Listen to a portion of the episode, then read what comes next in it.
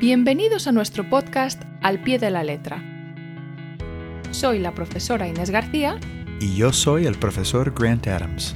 El propósito de este podcast es ayudar a las personas que quieran aprender o mejorar su español. En cada episodio hablaremos de diferentes temas gramaticales y de otros aspectos de la lengua española. Aquí encontrarás las herramientas necesarias para ayudarte. Únete a nosotros. Hola Inés, ¿qué tal estás? Hola Grant, muy bien, ¿y tú? Perfecto, perfecto. Tengo ganas de hablar del tema gramatical el día de hoy, pero vamos a empezar con una explicación rápido en inglés, ¿vale? Sí, claro que sí.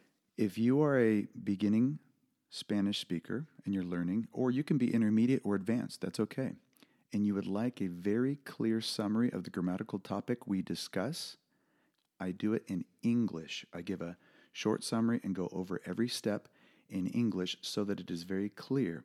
And this additional material is provided for you on Patreon. If you're not familiar with Patreon, you can go to p-a-t-r-e-o-n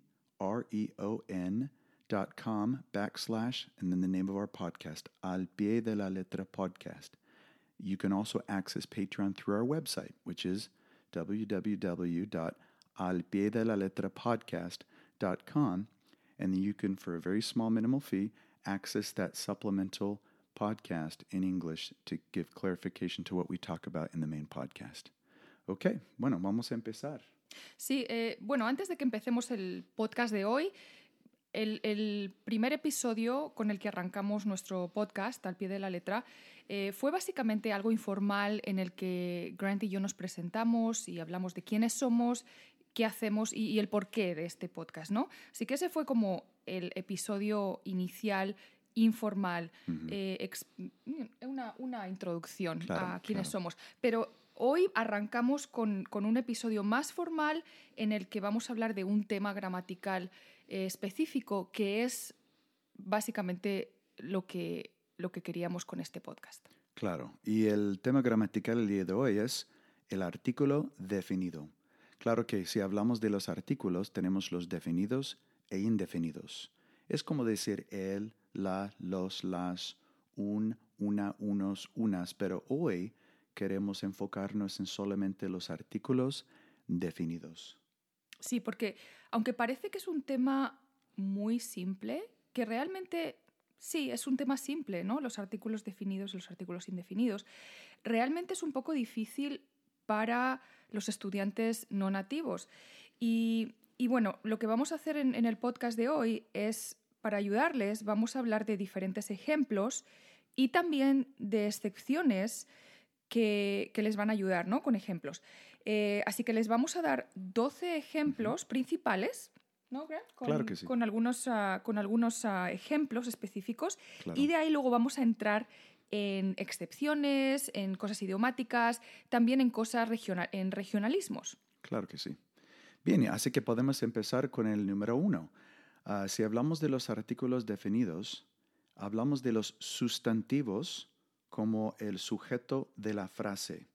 Es como, mira, me cuesta a mí, cuando yo aprendí el español, al tratar de traducir de inglés al español, fue un poco difícil porque quería hacer una traduc- traducción exacta, pero a veces si comparamos los dos idiomas que no es así. Por ejemplo, si yo qui- quisiera decir, love is the most beautiful thing one can find.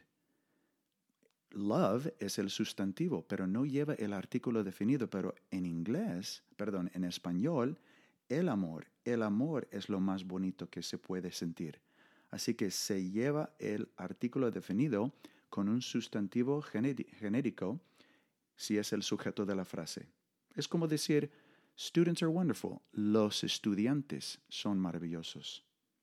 Es por eso cuando hablamos de una frase sencilla como I like pizza, para una persona que está aprendiendo español, la reacción natural, la traducción em, básica sería me gusta pizza, pero sabemos que gramaticalmente la frase es incorrecta.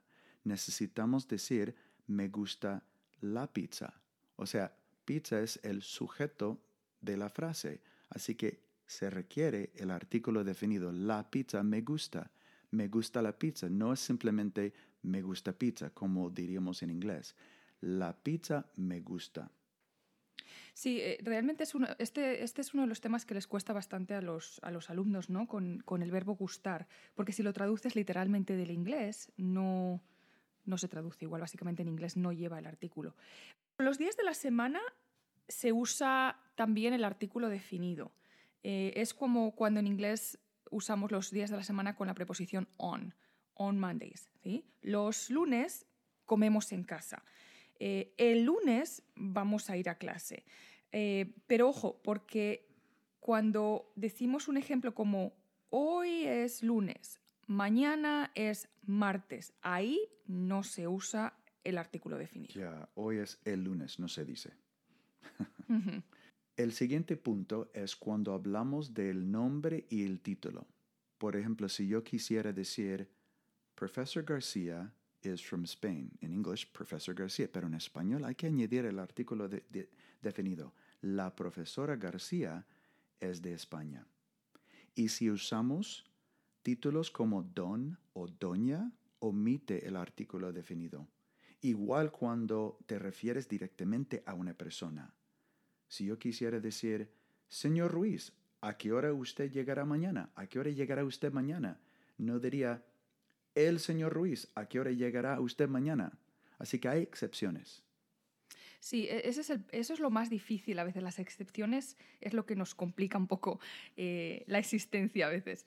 Em, ahora, voy a mencionar un punto que este es un poco más difícil. ¿sí? Con los nombres de idiomas usamos normalmente el artículo definido. Por ejemplo, Sara siempre está mezclando el español con el inglés. El español y el inglés. Pero cuidado, no usamos el artículo definido cuando usamos el verbo hablar. Por ejemplo, en mi casa siempre hablamos español. No se dice en mi casa siempre hablamos el español. Eso no es correcto, ¿sí? Así que en mi casa siempre hablamos español, no usamos el artículo. Sin embargo, con el verbo traducir, traducir un idioma, sí que se usa el artículo definido después de las preposiciones de y a que se convierten en las contracciones del y al. ¿sí? E, y les voy a dar un ejemplo para que sea más fácil. Julia tradujo el libro del italiano al inglés. ¿sí? Así que vuelvo a, clarificar. Ojo, no usamos el artículo definido con el verbo hablar, pero sí lo usamos con el verbo traducir. Así que esto es un poco eh, confuso, complicado. En mi casa siempre hablamos español, pero Julia tradujo el libro del italiano al inglés. ¿sí? Ahora, ojo con esta, con esta puntualización. No se usa el artículo definido con las preposiciones de y en. ¿Mm? De y en. No usamos el artículo definido. Por ejemplo, quiero que cantes en francés. La clase de alemán es bastante difícil. ¿sí? Así que tengan cuidado con esto porque es, un poco, es un poco complicadillo. Exactamente. Pues el siguiente se trata de las partes del cuerpo o las prendas de ropa, si son objetos directos de la frase. Es muy común, bueno, no común, en inglés usamos el adjetivo posesivo. Si yo quisiera decir, why don't you put on your skirt? Your skirt, not the skirt, pero en español es más común usar el artículo definido. ¿Por qué no te pones la falda? O si hablamos de las partes del cuerpo, voy a lavarme la cara. I'm going to wash my face. En inglés es el adjetivo posesivo, pero en español es el complemento, eh, perdón, el um, artículo definido. Voy a lavarme la cara. Muy bien. Eh, otro punto donde, donde usamos el artículo definido es con la hora. Cuando decimos la hora en español, se usa, se usa el artículo definido. Por ejemplo, son las 3 de la tarde, el avión llega a las 5, eh, etc. ¿sí? Así que esto es básico. Sí, muy básico, pero es curioso porque en inglés, it's 2 o'clock. Son las dos, las dos. It is the to, the, the to.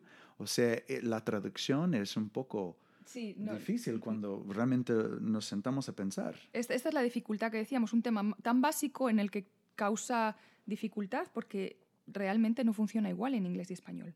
Exactamente. Bueno, y cuando hablamos del apellido, si hablamos de la familia, por ejemplo, los García, the García family, los García están en California o son de California, si ellos son de California, pero usamos el artículo definido los, los García, the García family. Es plural, los García, y así se refiere a una familia con el artículo definido. En este caso es equivalente en inglés. Exactamente, pero en inglés, quién sabe si, se, si usamos el, eh, el singular o plural, eso es lo difícil. Sí, es verdad. Eh, el otro punto es con los nombres de océanos, de mares, de montañas, de lagos y otros puntos geográficos, ¿sí? Eh, como por ejemplo, pasamos un fin de semana en el lago Tajo, ¿sí? Decimos el lago, ¿sí? O la cordillera cantábrica, por ejemplo. Ya, exactamente, que en inglés diría in Lake Tahoe o at Lake Tahoe, pero el lago Tahoe en español es un cambio. Bueno, y también cuando comparamos precio con el peso o medida, por ejemplo, ah, cuesta 4 dólares la docena. En comparación con el inglés, it costs 4 dollars per dozen or a dozen. Pero diríamos la docena, cuesta 4 dólares la docena.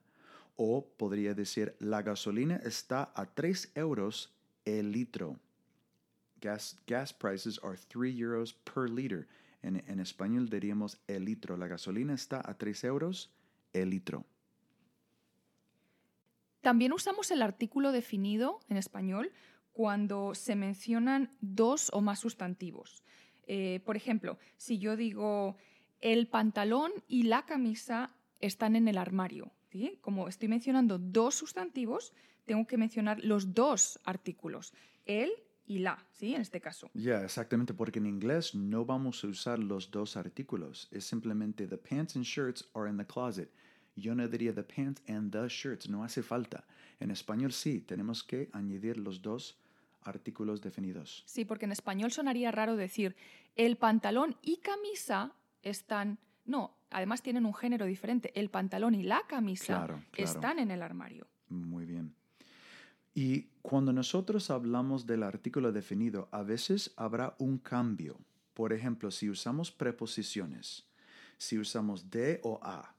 Si yo digo, "Vo- nosotros vamos o hoy vamos al cine. Antes era el cine, pero si vamos a el cine, a y el forma una contracción. Y el niño se cayó de el árbol, del árbol, porque de y el se combinan y forman una contracción. Así que antes era él, o, pero junto con a o del es otra palabra, una contracción. Pero si usamos un título de algo como El Quijote, el profesor nos habló de El Quijote. Yo no diría el profesor nos habló del Quijote. Así que tenemos que dividir las dos palabras de y él porque él forma parte del título y no es como el cine al cine. Claro, claro que, que- que esto es un poco confuso también, porque cuando hablamos en el español hablado, casi suena como una sola palabra, del Quijote. Claro, pero, pero cuando lo claro. escribes en el español escrito debería ser de el Quijote, porque el Quijote es parte del título. Claro. ¿Mm? Así que es un poco diferente en el español hablado que casi que lo mezclas. El último, el último punto de, de la lista, de esta lista de ejemplos que estábamos ah, mencionando, eh, voy a hablar de cuándo omitimos, cuándo no usamos el artículo definido. ¿sí? Eh, en este caso, con, con los números ordinales, eh, cuando referimos a, nos referimos a reyes, a reinas, a papas u otros gobernantes, no usamos el artículo definido. Por ejemplo, si yo digo Carlos I o Juan Pablo II, eh, yo no diría Carlos el primero, Juan Pablo el segundo. Como en ¿sí? inglés, Charles the First. Sí. simplemente es Carlos primero. Exactamente. Así que aquí hay una diferencia entre el inglés y español. En español, como dije, no usamos el artículo definido cuando nos referimos a los números ordinales que se refieren a reyes, reinas, etc. Claro. Y así son las 12 los dos ejemplos que, hemos mencionado, pero me gustaría hablar de unos ejemplos separados, como una lista, unas listas que durante los años hemos formado, creado realmente desde la universidad. Yo recuerdo que en una de nuestras clases les hablé a los amigos como, hey, mira, a, a veces es difícil saber cuál es el artículo correcto y cuando hablo del artículo es femenino o masculino, porque hay palabras como puente y frente, el puente, la frente, pero las dos palabras terminan en ente y para uno no nativo les cuesta decidir si es el artículo femenino o artículo masculino. Así es, es curioso, ¿verdad, Graham? Porque quería, quería interrumpirte porque estas listas surgieron básicamente de, de un proyecto muy informal en, en, la universidad, ¿no? En la que Grant llegaba a clase a veces confundido y, nos decía a los que hablábamos español como, como, lengua nativa, mira, tengo, tengo una pregunta, ¿no? ¿Por qué la frente y el, eh, el puente, por ejemplo? ¿O por qué es el drama y la trama? Es que termina en ama. ¿Por qué? y, y, como, como hablante nativo del español, yo decía, es verdad, pero ¿por qué? ¿no? Eh, ¿Y, por qué? y entonces empezamos a crear eh, estas listas, ¿no? En las que todo el mundo venía y decía, ay, se me ocurrió una palabra que, era, que es compuesta, o se me ocurrió una palabra que es masculina pero que termina en A. Y, y entonces hemos creado a lo largo de los años, así de manera muy informal, estas listas, ¿no? Eh, sí, es una lista de palabras que, en mi opinión, es difícil decidir cuál es el artículo correcto. Así que simplemente memorizar o saber que hay una regla también que existe. Y vamos a empezar con, hay seis listas y solamente les vamos a dar unos cuantos ejemplos, pero tenemos la primera lista que son palabras compuestas. Es realmente una palabra, pero se forma con dos palabras, como el más famoso, el cumpleaños, cumpleaños, cumplir años. Singular, el cumpleaños. Ahora, si es plural, yo no diría los cumpleaños es simplemente cumpleaños. El cumpleaños, los cumpleaños, pero todas las palabras compuestas lleva el artículo masculino. Sí, otra palabra, eh, hay muchas palabras, eh, eh, por ejemplo, otra común es el paraguas. El paraguas, el corta uñas. El ah. lavavajillas o el lavaplatos. Sí, hay, hay, hay, varios ejemplos. El sujetapapeles, el limpia parabrisas, es que hay un montón. Sí. La siguiente lista tenemos palabras las palabras que son masculinas, pero terminan en A. Normalmente es Emma o ama. Por ejemplo, el problema, los problemas. Ahora, son palabras masculinas, así que no cambiamos el género si las convertimos en plural. Es el problema, los problemas. El tema, los temas el programa, los programas. Y, esto es uno de los de las esto les, da muchos dolores de cabeza a, los hablantes no, nativos. Claro, eh, claro. porque para ellos ven una A y dicen la problema, ¿sí? O, la tema. Así que es un, es un tema... La, la, sofá. No, no, no, es el, el sofá. Y te dicen, ¿pero por qué? Bueno, pues porque realmente es una palabra que es masculina, pero que termina en A, o sea, es una excepción. Y estas son las cositas que son difíciles y hay que aprenderlas básicamente de memoria, pero crean, crean esta, esta, frustración. ¿no? El mapa, por ejemplo, el eh, poema. El, eh, eh, clima, es, no es la clima, es el clima. Sí, el pijama, el indígena, es que hay un montón, pero que terminan en A. el turista, el cometa, que, que son realmente es una palabra masculina. Ahora vamos con otra lista que son palabras que son femeninas pero terminan en O. Por ejemplo, mano. La mano, las manos. Es una palabra femenina pero termina en O porque siempre yo les digo a mis estudiantes, por lo general, una palabra que termina en O va a ser una palabra masculina y por lo general si termina en A va a ser femenina. Pero hay excepciones. La mano, la moto, que es motocicleta, la foto, que es fotografía. Ah, son las cinco, los números son femeninas. La radio también. Exactamente. Hasta decir como piloto de un avión, la piloto, es una mujer piloto. Interesante, ¿no? Muy interesante. Claro. Ahora, ah, hablaremos de dos listas que son curiosas porque, mira, en las dos listas las palabras van a empezar con A o HA y terminan con A.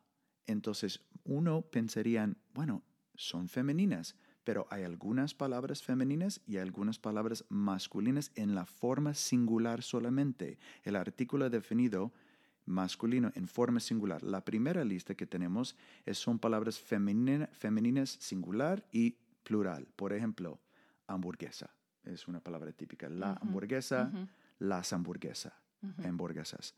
Ardilla, la ardilla, las ardillas, etcétera, etcétera. La alfombra, las alfombras. Exactamente. Ahora, si hablamos de las palabras femeninas que empiezan con A o H, con el artículo masculino como el alma, necesitamos pensar por qué usamos el alma, porque en forma plural es las almas, las armas, las aguas, las alas, pero en singular es el alma, el arma, el ala, el agua, el hada, el, arca. ¿Pero por qué? Porque el acento tónico donde sube la voz cae en la primera sílaba. Alma, arma, agua. Si yo quisiera decir la agua, el agua, suena como el agua, el agua. Por eso que cambiamos el artículo masculino, el agua, pero en forma plural, las aguas. Es una palabra femenina por naturaleza. Porque en la forma plural no hay interrupción. La S rompe la transición, entonces no hay necesidad de cambiarlo. Exactamente. Muy bien. Bueno, la última lista es lo que yo llamo la lista de palabras difíciles, porque mira, si no termine en A o O, termine en otra consonante o termine en E, resulta a veces difícil. Tenemos palabras como énfasis, el énfasis. ¿Es la énfasis o el énfasis? Simplemente hay que memorizarlo. Pero tenemos algunas, algunos ejemplos específicos. Por ejemplo, el puente, la frente. Ahora, las dos palabras terminan en ente, pero uno es el y otro es la, la frente. Pero frente Vamos a ir más allá. Sí, eh, la palabra frente es un poco confusa. Sí, la frente en la cara, la frente en la cara, mira, the forehead, por ejemplo, pero si yo quisiera decir the cold front, como cuando hablamos del clima, el frente frío. Sí, va a entrar un frente frío por el Atlántico. Exactamente, así que no es la frente, sino el frente, el frente frío, un frente frío. También tenemos en, ah, si hablamos de la guerra, the front line, the military, the front line. El frente es un artículo masculino. Exactamente como eh, Juan luchó en el frente, en la guerra. Sí, y a veces podemos decir él o la dependiendo del adjetivo. Cuando digo adjetivo, por ejemplo, el original, la original. Tenemos el libro original, la como, diríamos, la hoja original. La, hoja o la canción original. la canción original, el libro original. Así que el o la, porque el original ya es uh, adjetivo en ese contexto. Sí. Y también depende del país realmente. Sí, esto es otra cosa que, que, es curioso. Por ejemplo, con la palabra, voy a dar la palabra radio, ¿no? Porque esta es una que también causa confusión entre mis alumnos, porque tengo alumnos que son hispanohablantes, pero de diferentes países también, y, los, tengo estudiantes que son, eh, que son no hispanohablantes. Entonces, realmente la palabra radio, si vamos a la RAE, a la Real Academia Española, hay, hay, diferentes, hay diferentes cosas que tenemos que tener en cuenta. Tenemos, cuando, cuando usamos la palabra radio con el artículo masculino, como el, el radio, ¿sí? Se usa el radio cuando significa que es una línea que va del centro de un círculo a cualquier punto de una circunferencia. Es, es, como en geometría, the radius of a circle, the radius, el radio. Exactamente, eh, eh, el radio de una circunferencia.